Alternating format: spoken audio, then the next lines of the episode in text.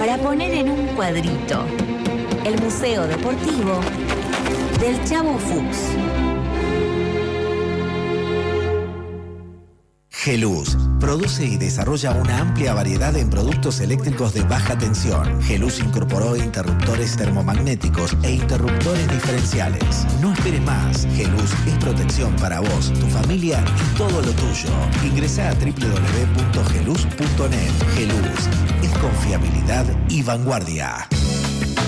¿Cómo estás, Chavito querido? ¿Cómo está? ¿Cómo les va? Bien. ¿Cómo andan? Bien, bien. Bien, no ¿vos? tan bien como vos, pero muy bien. Bueno, eh, bueno, me alegro. Me alegro. Bueno, eh, ¿vos te acordás que acá una vez, hace el año pasado, hablamos de ese partido de Racing y Banfield, Claro. que Eva quería ganar a Banfield y Perón quería ganar a Racing? ¿Cómo olvidarlo? Se generó mucha polémica. Me encantó Sí. esa. Porque ahí dijiste la blasfemia que por supuesto no, De Perón es de Boca. no apoyo, que dijiste que Perón es de Boca. Bueno, pero eso porque vos Igual, no querés chicos, que Perón sea de Boca, se pero cae Perón, de Maduro que Perón era de Boca. Perón era de se, Boca. Le, se le ve a tres cuadras lo bostero. Perón es más de Racing No. que, que Guillermo Franchella. si a Racing lo dejás, es Perón, Evita, Néstor. este, la patria peronista, Gardel y no sé quién más. Gardel es de Racing, sabido.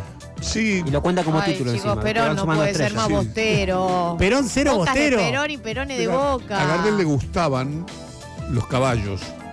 Y tenía un amigo que se llamaba Ochoa, que era el win izquierdo de Racing. Por eso iba a ver a, iba a verlo a Ochoa en realidad. De hecho, lo metió en una letra de un tango que se llama Patadura. Me encanta. Pero a- hoy vamos a hablar de algo. Ustedes deben haber escuchado hablar, deben haber visto alguna imagen del famoso partido en donde lo echan a Ratín en el Mundial 66. Pasaron 57 años. Yo me metí a espiar. Ponte a Inglaterra. Te voy a decir algo más. Ayer vi el partido completo. El de 1966, hay algunas imágenes. Lo amo al El chavo. compromiso con esa columna es total. Es total. Vi el partido completo.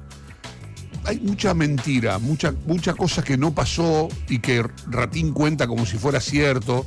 Pero además hay un trasfondo político que te va a encantar, a, vos- a- a todos les va a gustar, Ajá. porque todo lo que pasó estaba prefabricado, estaba armado.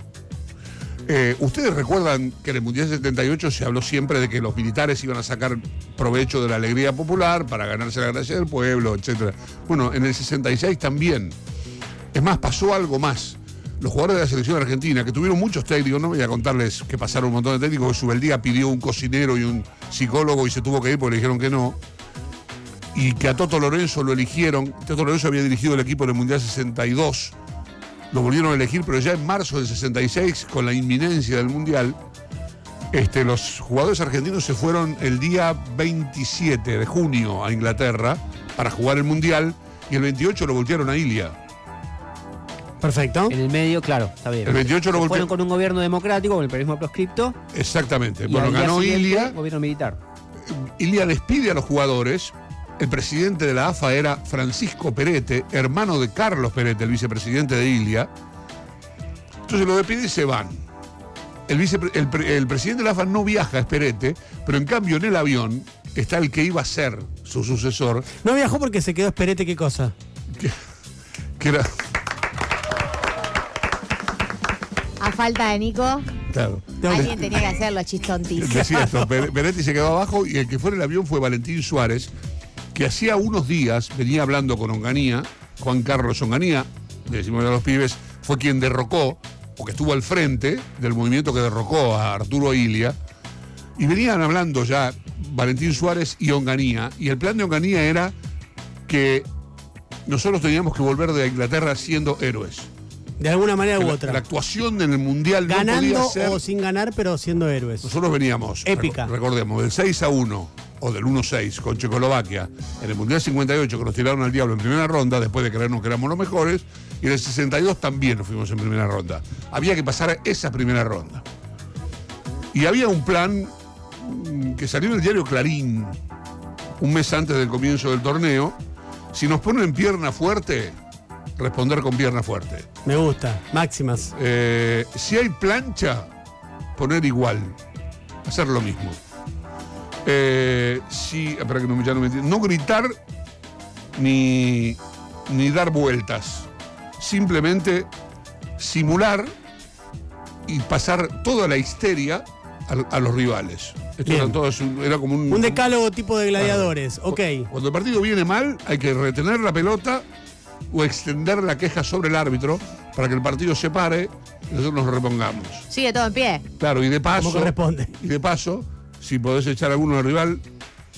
eh, y después elegir a un hombre, a un jugador propio, que simule lesiones. Que se tire. Me gusta La eso. cosa mínima que se tire. En serio es esto. Esto salió en el diario Clarín. Un mes antes del comienzo del Mundial. Estoy a favor de todo hasta ahora. ¿Tengo que estar en contra de algo? Perfecto. O sea, estoy No, en contra no, de no, Onganía, no. pará, por las dudas, claro. Está bueno que lo aclares, Diego. Pero de todo el resto estoy a favor. ¿Qué más? Bien, ustedes saben, porque yo, yo les cuento todo esto, esto fue la previa. Este, la línea esta la bajaron Lorenzo, el Toto Lorenzo y Valentín Suárez. Eh, llega el golpe con el avión de los jugadores en vuelo, en viaje. Cuando llegan a Inglaterra, ya el presidente era Juan Carlos Onganía, el, el- el dictador. 1966. Primer partido, pasa, un- un- pasa el tiempo, yo tenía por acá anotado y se me fue. No pasa nada, chavo. Vamos a Acá está el primer partido. Fue el día, lo- es importante, 13 de julio, 13 de julio del 66, Argentina le ganó 2 a 1 a España. Bien. Como pasó en el 78, los diarios, Argentina, abracémonos, el mundo nos aplaude, bueno, en fin. Segundo partido, 0 a 0 con Alemania Occidental. Había, parece, parecía, hoy parece muy común, pero en aquel momento eh, eh, batieron mucho el parche con que los ingleses nos odiaban por las Islas Malvinas. Esto fue, un- el- aparte, bastante antes de la guerra, ¿no? Claro, por, por el reclamo de Malvinas. Los ingleses no daban ni pelota. Los periodistas que estuvieron, que no fueron muchos, pero se televisó en directo el partido de Argentina e Inglaterra, este, dijeron que esto no era cierto. Es más, cuando jugaron Argentina y Alemania Federal, los silbidos fueron para los alemanes por los recuerdos que tenían todavía bastante frescos De la Segunda Guerra. Segunda Guerra Mundial. Argentina juega el tercer partido, le gana a Suiza 2 a 0 en Birmingham y ya explotó todo. El periodismo acá, va- vamos Meta, vamos Argentina, este, vamos a ser campeones, somos los mejores del mundo, otra vez, como antes del 58. Nos clasificamos y nos toca jugar con Inglaterra. La opción era Uruguay. No querían acá jugar con Uruguay, se festejó que jugáramos contra Inglaterra, porque si perdíamos, perdíamos contra los locales, nos mató el referí, nos bombearon, nos O sea, pegaron. O sea, nos toca el local en eh, octavos de final. Exactamente. Bueno, se juega el partido. Se juega, Argentina tiene un gran equipo con grandes jugadores, ya lo dije. ¿Qué se dijo del partido? Que a Ratín lo echaron por pedir un intérprete. Que Ratín se sentó en la alfombra de la reina. Que le tiraban latas de cerveza. Y que al otro día salió caminando por las calles de Londres y la gente lo vitoreaba, le pedía autógrafos y lo abrazaba. Cuatro cosas. Cuatro cosas. La única prueba que hay de esto, en realidad, a ver, en pri- primer lugar, no había tarjetas amarillas ni rojas. Eso empezó a partir de este episodio. En el mundial siguiente se empezaron a usar. Pero a mí un refer- el referí, que era un alemán llamado Kertlein, anotaba en una libretita. Ra- Ratín pegó dos patadas, como las que pegaba en la cancha de Boca y no le cobraban nada. Pegó dos patadas. La primera la anotaron, la segunda, que fue a Bobby Charlton, la estrella del fútbol inglés, también. En la tercera pegó una patada y protestó y lo echaron. Se dijo que el partido estuvo parado media hora. No es cierto, el partido estuvo parado nada más que nueve minutos. Quiero decir que todo esto era un plan preestablecido. Lo que pasa es que la, la expulsión le complicó la vida a todos. El equipo se defendió, no tuvo casi nunca la pelota, tuvo una escapada de Pirino más, no más que eso. Inglaterra tampoco jugó demasiado bien, pero también Argentina se tiraban, simulaban, todo lo que les conté antes. No hay una sola filmación ni una foto de Ratín sentado en la alfombra. Nada mucho menos de los ingleses tirando cerveza.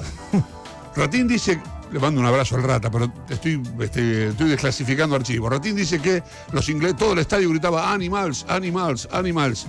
Tampoco es cierto. El que dijo que, eran, que éramos animals fue el técnico inglés, Alf Ramsey, Ya lo voy a buscar a ese. en la conferencia de prensa. Lo voy a buscar. A los que sí le gritaron animals fue estudiante de La Plata, dos años más tarde cuando jugó con el Manchester United. Después llegaron a Ezeiza, y con esto termino, porque ya termina la historia, un montón de micros llenos de gente, vitoreando a los jugadores, recibiéndolos como héroes. Los micros estaban, este, había algunos contratados, había gente que fue llevada para, para dar imagen de alegría. Y se habló de campeones morales, de que Inglaterra nos había robado. Me encanta lo del campeonato moral. Todo fue mentira, todo fue armado. Argentina fue a eso, fue a ensuciar el partido, fue a pasar la primera ronda y fue a, en caso de perder, perder con el local. haciendo un partido como el que hizo, defendiéndose, que no metieran goles y, y simulando faltas y jugando al límite del reglamento. Lo que pasa es que Ratín pasó el límite. Ratín creía que estaba en la cancha de Boca. Entonces hablaba con el referí, dirigía el partido de él. En un momento lo cortaron y lo echaron. Pero estuvo nueve minutos, no media hora el partido parado. Y Inglaterra ganó bien. No robaron nada. Inglaterra robó después en la final con el gol que no fue. Pero eso es otra historia. Chavo, la historia es un gran eh, momento periodístico, pero sos el mago enmascarado, porque acá la idea es, ¿qué nos importa la verdad, no? Claro. A nosotros lo que nos importa es el relato. ¿Por qué venís Claro. con verdades? A nosotros nos importan las narrativas, no nos importan los Le hechos. mando un abrazo al Rata. Rata con Muy todo. chequeado esta columna. Está muy chequeada. está muy engañoso. Claro, acá es, acá vivimos Bueno. de historias, de historias. Y vos venís a, como el mago desenmascarado, a romper esas ¿Quién historias. sos? Laura Sommer. ¿Qué te Siempre pasa? había, siempre había una. Yo no sé que nunca encontré una foto de Ratín sentado. Tiene de haber chivado toda la alfombra. Nunca lo hizo. No, no- no hay. No, no está sentado en la alfombra, ¿no? De- de- Muchachos, es otro momento muchachos. Claro. Muchachos. Qué. ¿Sabes lo que hay para contar de estos señores? Ha sido un placer. ¿eh? Chavito, gracias y. Pásenla bien. Lo, lo bien que huele, ¿verdad? Siempre. Dios Siempre, mío. Diego. Dios mío, realmente. El compromiso de Chavo Fuchs con la verdad, eh, una nueva emisión.